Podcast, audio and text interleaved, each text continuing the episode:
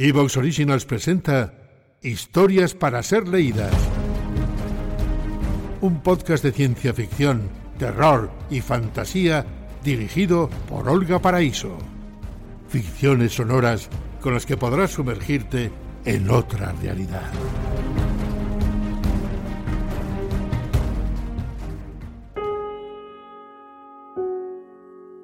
Aunque todos los hombres matan lo que aman, que lo oiga todo el mundo. Unos lo hacen con una mirada amarga, otros con una palabra zalamera, el cobarde con un beso, el valiente con una espada. Carta 20 Lunes noche, 29 de abril de 1895. Prisión de Holloway. Mi más querido muchacho, esta carta es para garantizarte mi inmortal y mi eterno amor. Mañana todo habrá concluido. Si prisión y deshonor son mi destino, piensa que mi amor por ti y esta idea, esta aún más divina fe, me sostendrán en mi desgracia y me harán capaz, espero, de soportar mi aflicción con más paciencia. Puesto que la esperanza, o mejor aún, la certeza, de encontrarte de nuevo en alguna parte es la meta y el estímulo de mi vida presente.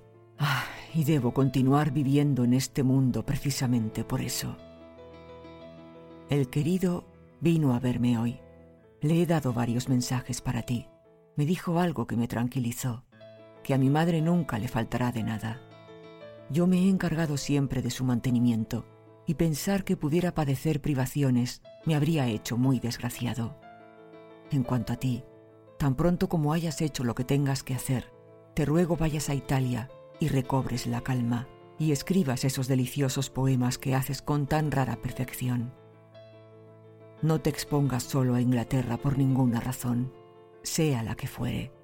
Si un día en Corfu o en alguna isla encantada hay una casita en la que podamos vivir juntos, la vida sería más dulce de lo que nunca ha sido. Tu amor ha abierto las alas y es firme.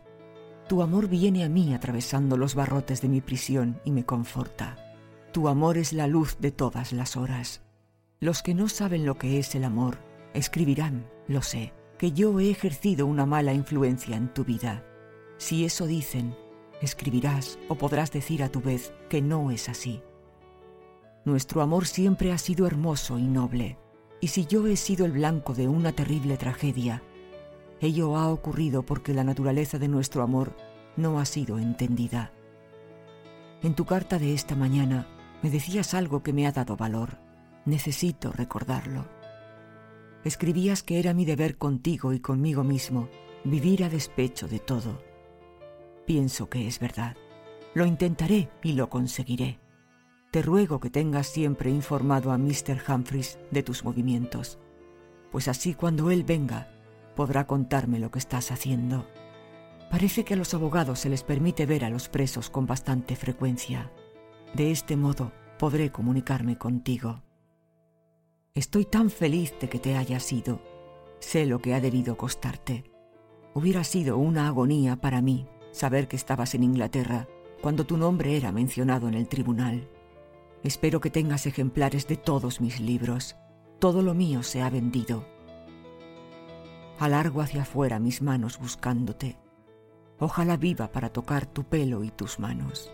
Sé que tu amor cuidará de mi vida.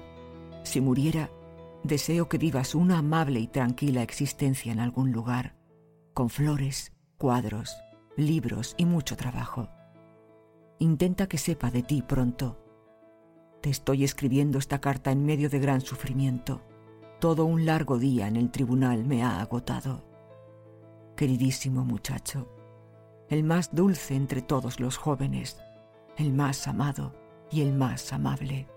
Espérame, soy como siempre desde el día en que nos encontramos, devotamente tuyo y con inmortal amor. Oscar. La carta que os acabo de leer, llena de pasión y malos presentimientos, fue escrita la noche del mismo día en que concluyó el primer proceso contra Wilde. Al otro día se le conocería la sentencia que Oscar esperaba adversa. Fue el 1 de mayo cuando el jurado manifestó no llegar a ninguna conclusión, por lo que se ordenó un segundo proceso. El 7 de mayo, y a la espera de ese proceso, se le concedió a Wilde la libertad bajo fianza. Esta carta, que iba a ser publicada por Douglas en el verano de 1895, ya condenado Oscar, en un artículo que preparó a su favor desde Sorrento, fue traducida con este objeto al francés por unos amigos, ya que se editaría en el Mercure de France. El propio Douglas tachó el nombre del visitante matutino que menciona Wilde, pero éste pidió desde prisión que la carta no se publicase. Lord Alfred había abandonado Inglaterra el 25 de abril de 1895, la víspera del inicio del primer proceso contra Oscar. Se detuvo en París. A instancias de los acreedores de Wilde, el juez ordenó el 24 de abril la venta de cuanto contuviese su casa en el 16 de Tye Street, incluyendo libros, papeles, cuadros dedicados. Ciertamente, fue una forma de saña y venganza.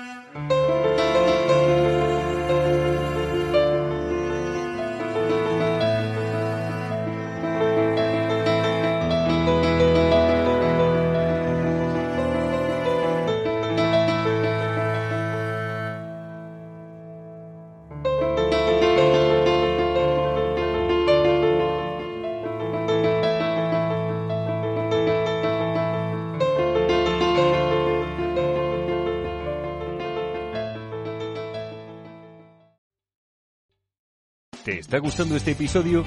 Hazte fan desde el botón Apoyar del podcast de Nivos. Elige tu aportación y podrás escuchar este y el resto de sus episodios extra. Además, ayudarás a su productor a seguir creando contenido con la misma pasión y dedicación.